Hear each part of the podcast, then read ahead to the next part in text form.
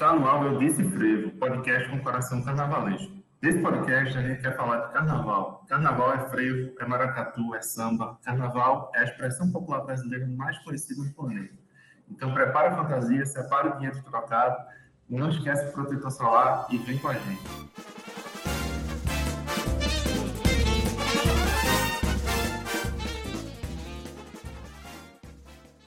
Nome é João Maru e fazendo comigo esse podcast que tem alma de carnaval e coração pernambucano estão Daniel Sampaio e Felipe Monteiro.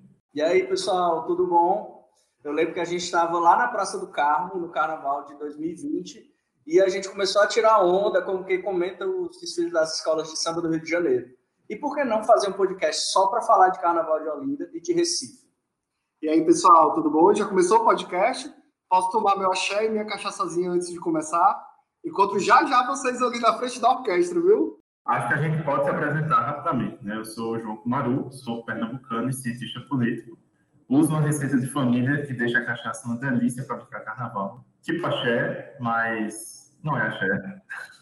Essa cachaça é conhecida. Conhecidíssima. Deixa o povo tudo doido. Dá o trabalho. É, eu sou o Daniel Sampaio, eu sou cearense, sou jornalista. Eu estou há mais de 20 anos nessa ponte aérea Fortaleza, Recife. Eu passei dois anos morando no Recife para fazer um mestrado entre 2017 e 2018. Aproveitei e fiz uma pós-graduação também no Carnaval Pernambucano, né? Porque o Carnaval não é só o Carnaval, tem as prévias, tem as festas das prévias e um negócio que não se acaba nunca. E aí, pessoal, eu sou o Felipe, Felipe Monteiro, sou cearense de Canidé, viciado em carnaval. Morei três anos em Recife e pude vivenciar esse carnaval que começa em setembro, na primeira saída ali da Pitombeira, dos quatro cantos. E, rapaz, teima em não terminar na ingrata quarta-feira de cinza. Ave Maria. Dois cearenses aí com almas de pernambucanos e apaixonados pelo carnaval pernambucano. Oh.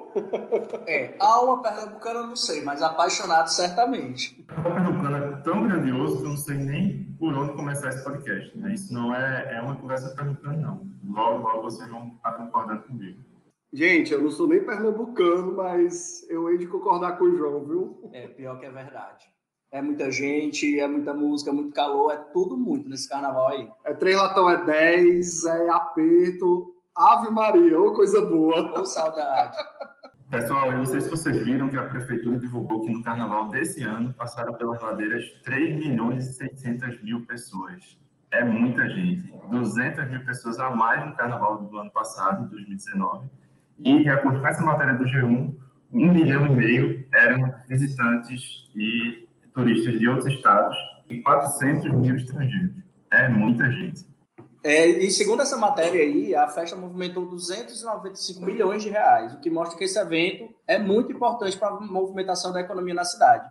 98% da rede hoteleira foi ocupada durante o carnaval de 2020. Eu acho que esse povo todo estava na saída do elefante. É.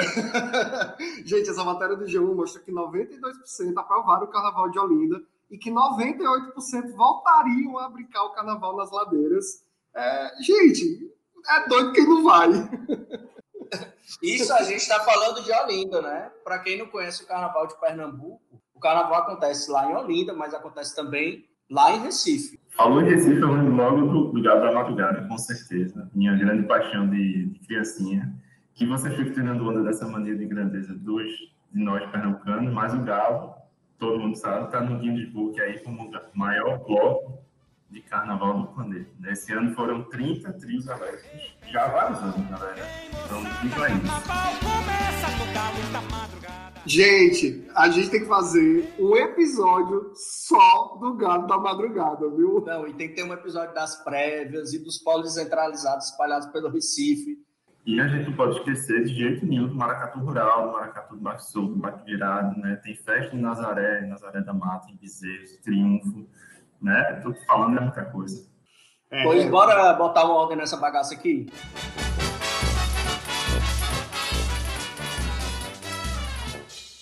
Bom, a diversidade cultural aqui é tão grande que cada um curte o carnaval como quer, do jeito que quer, do jeito que dá. E dá para ser feliz de diversas maneiras. E aí, vocês, como é que gostam de curtir o carnaval? Ó, oh, eu já, eu já curti o carnaval de diversas maneiras. Eu já fui uma pessoa que passou o carnaval indo muito para show à noite no Recife Antigo. Já fui para show lá na Várzea, já fiz esse movimento mais noite. O carnaval desse ano, por exemplo, eu fiquei muito em Olinda. Eu dei pouca atenção aos polos descentralizados, aos shows no Recife e fui curtir bloco. E dá para você fazer um carnaval mais tranquilo, um carnaval com mais folia. Isso vai depender muito da, da vibe daquele ano. Eu gosto mesmo é de colocar minha cachaçazinha ali na minha bolsinha térmica. Olhou para mim, rapaz, viu minha cachaçazinha, viu minha bolsinha térmica, tô no, do lado da orquestra. Isso para mim já tá bom. Mas eu hei de concordar que às vezes eu gosto de ir para algum show à noite, ali no Recife Antigo, ou então até mesmo é, pegar ali na Praça do Carro, no, no palco principal ali em Olinda, também dar um time. É, bom, eu queria chamar agora mais gente aqui para essa conversa gostosa, saudosa, no meio dessa pandemia, tá todo mundo muito, muita saudade das, das aglomerações de Recife e Olinda. Eu queria chamar a Lara Martins, mineira, e é do mercado de eventos. E eu tenho certeza absoluta que evento igual ao Carnaval de Recife e Olinda não tem igual para aí, não. Não é não, Lara? Começou, começou. o primeiro carnaval aqui foi em 2018.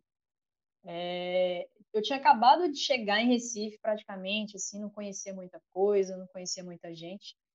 E eu falei assim, ah, vou lá ver de qual é que é esse carnaval. E eu caí no meio do olho do furacão, assim, fui parar lá na 13 de maio, que a gente sabe que é uma rua que, assim, não tem condição de passar, muito cheio. Não, foi o caos, viu? Mas depois disso, me profissionalizei, conheci uma galera que é muito organizada, que a gente faz o cronograma. É, o Recifense fala que brinca carnaval, só que essa brincadeira é um negócio muito sério, né? Porque tem todo um cronograma de horário, de onde o bloco sai, de onde ele sai, por onde ele passa. E, cara, se você não se organizar para isso, você acaba perdendo o dia, só procurando bloco e quando chegar no final do dia não conseguiu ver nada. Tu tinha noção da dimensão do carnaval? Qual era a tua referência quando tu morava lá em Belo Horizonte? Olha, eu não fazia a menor ideia de como era. Não fazia realmente a menor ideia. No início foi muito difícil para mim, porque assim, convenhamos, é um carnaval muito específico, toca um tipo de música muito específico daqui, sabe? Eu, como sudestina, entenda isso de uma forma pejorativa.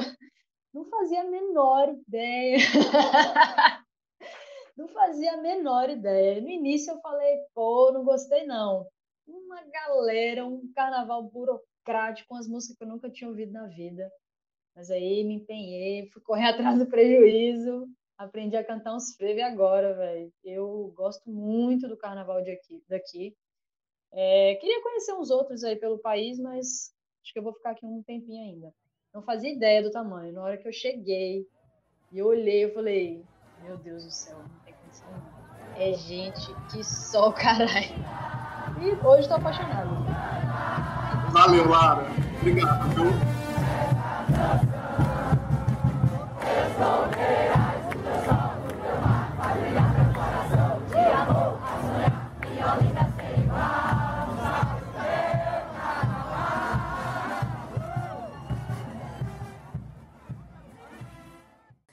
Então, agora eu queria chamar mais uma convidada, é a Gabriela Ramos, que ela é jornalista, passou seu primeiro carnaval aqui, está fazendo doutorado né, na, na Universidade lá do Federal do Ceará, e passou, aproveitou o primeiro carnaval esse ano, e parece que, que gostou, não foi, Gabi? Como é que, seja bem-vinda, como, é que, como é que foi essa primeira experiência?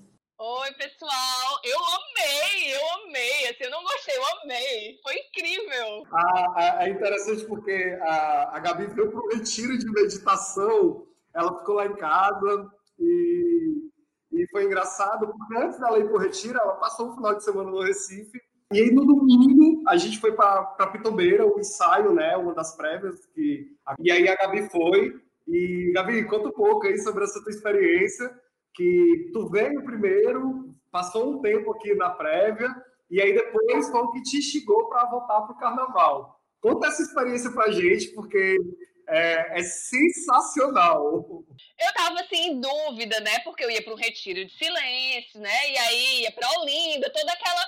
Não, acho que eu preciso relaxar.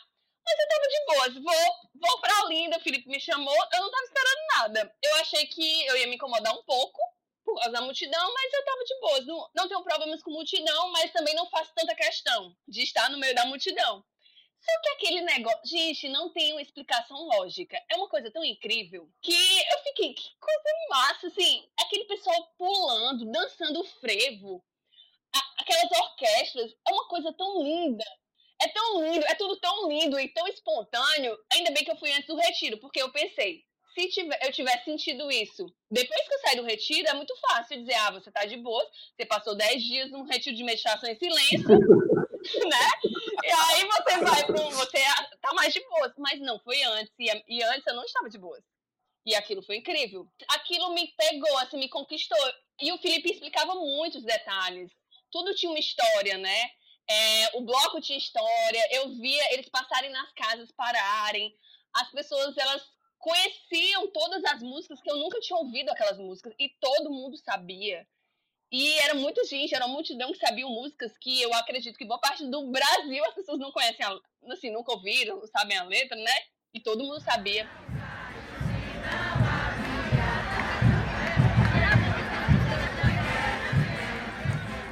Então eu fiquei, gente, o que é isso? Quando eu cheguei no retiro no dia seguinte, eu tava assim, muito rouca, né, também.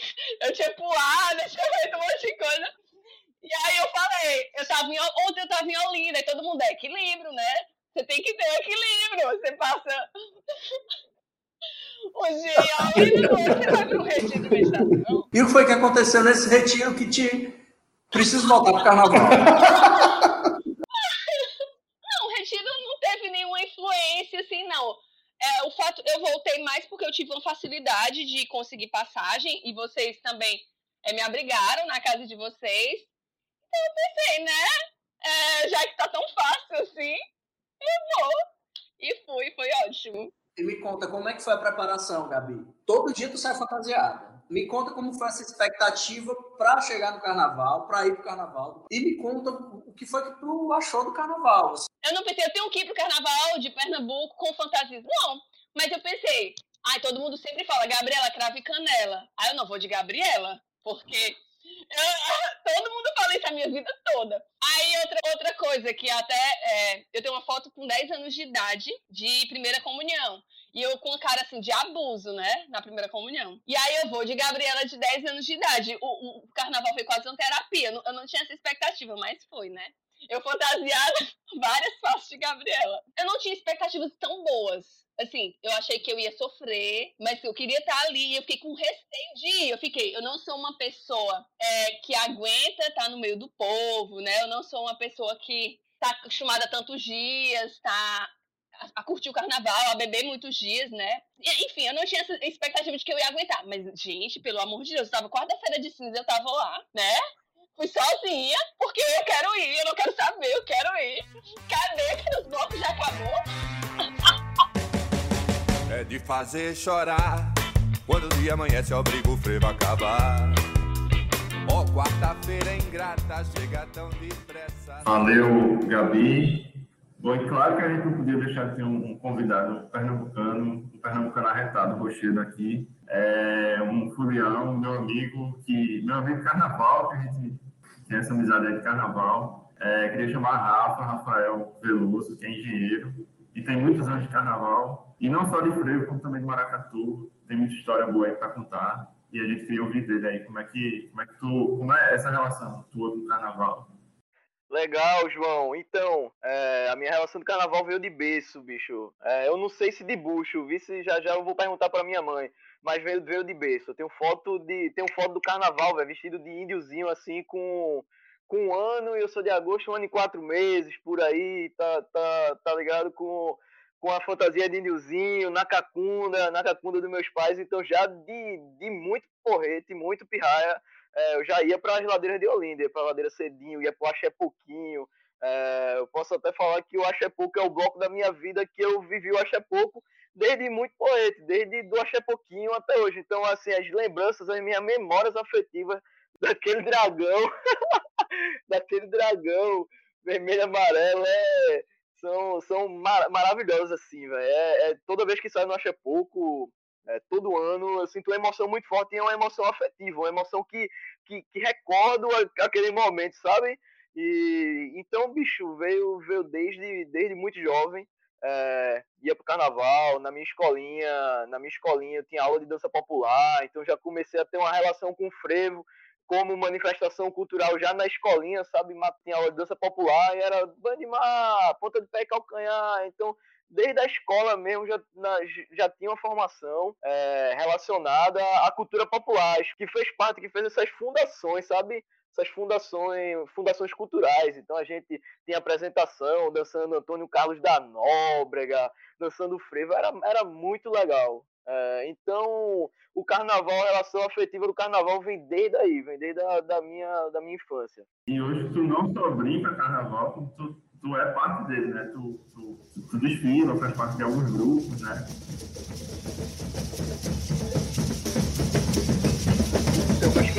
Eu fiz 15 anos, é segundo ano, estava entrando na, tava entrando na escola parque. É, eu recebi um presente de Natal, que foi o melhor presente de Natal da minha vida, que foi uma oficina de percussão, assim, que meus pais pagaram, uma oficina extensiva, sabe? Todo final de semana, no Maracatu Corpos Percussivos, certo? Que era lá na Rua da Moeda, em cima de. numa daquelas. No, naquele primeiro andar, em cima de onde já foi a, a Bodega do Velho, alguns bares lá na Rua da Moeda, certo? E que, e que foi o meu primeiro contato em fazer o carnaval. Fiz, fiz essa oficina intensiva, acho que foram 10 finais de semana até até um carnaval, uns oito finais de semana até o carnaval. A gente aprendeu, logicamente, logicamente um beabá e tinha um suporte muito grande do, do próprio Corpos Percussivos, né, que já estavam lá há um tempo e tal. E foi, foi super massa, foi a primeira oficina, e aí eu saí com 15 anos, lá no Recife Antigo, e fiz o meu som, e, e, e pô, aquilo foi muito, muito legal, aquela, aquela experiência, sabe, de você estar tá ali tocando, e as pessoas estão tá lá, tá lá ao redor, sentindo, trocando energia, é, não lembro como é que eu conheci Sara. Eu conheci Sara do, do Batadoni e conheci também outras pessoas de, de comunicação que faziam jornalismo lá pela Federal mesmo, certo? Faziam parte do ciclo de amizades. E aí várias pessoas em comum diziam, meu irmão, tu vai gostar, eu vou te chamar quando abrir oficina do, do meu maracatu, tu vai gostar muito, velho. E aí abri a oficina, o pessoal me chamou, eu, eu cheguei lá, fiz parte, toquei, revivi aquela primeira, aquela primeira experiência que eu tive e aí foi uma, foi uma coisa que entrou no sangue e que não saiu mais, não saiu mais é, da tocada e, vai, e não saiu mais do Batadoni também, porque é o maracatu, é um grupo percussivo que as pessoas têm uma energia própria, uma energia característica, sabe? Eu lembro que, que, que esse ano a gente encontrou com o Rafa em algum sábado, não lembro exatamente, e o Rafa tava tocando no maracatu e tal, e levou a gente ali para aquele parquezinho ali do, do, da Praça do Carro.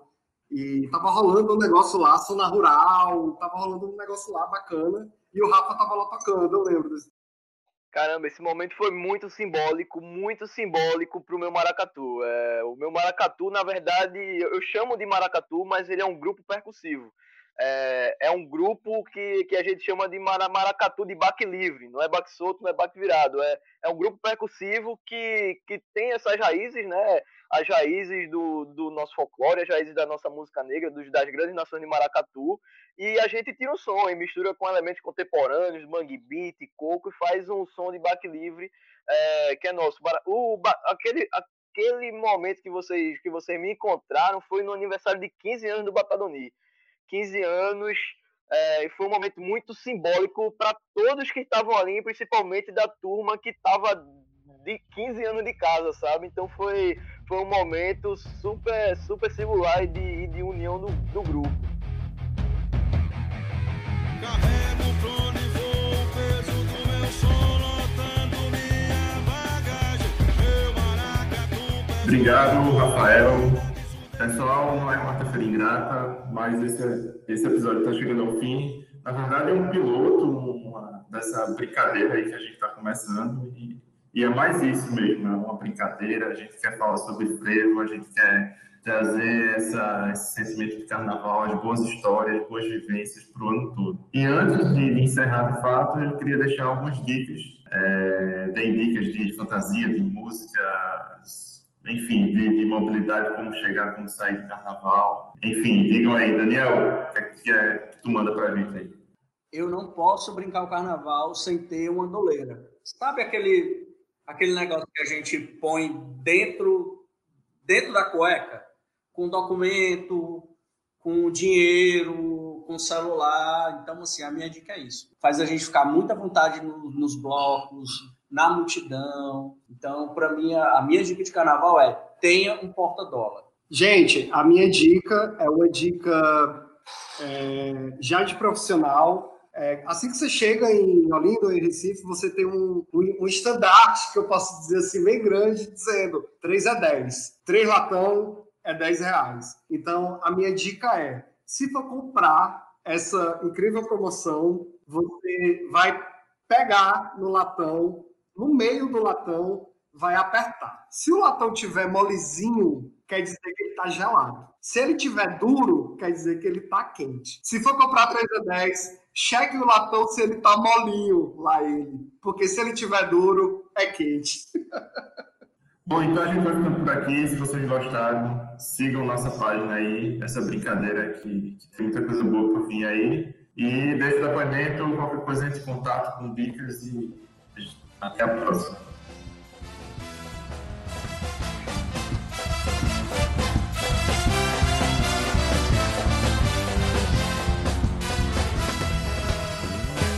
vai tremer quando o carro passar, faça estremecer o chão da praça. Eita, tô me ligando aqui, vou atender nada.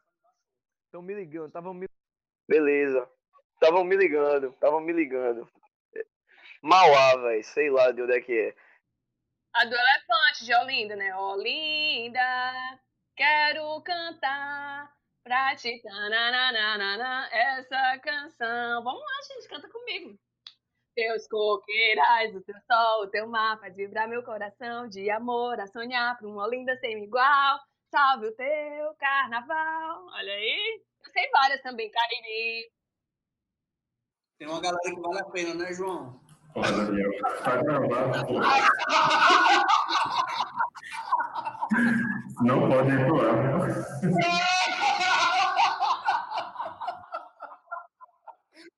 Quando vê, Felipe tá na prefeitura, cobrir os outros de glitter, louco, troncho, gritando lá no bar do Ró. Tchauzinho, gente. Eu, eu tô chorosa aqui. Vou botar a playlist do Elefante do ano passado pra tocar e chorar em posição fetal no quarto de saudade. Ah, pelo amor de Deus. Tchauzinho, gente. Até mais.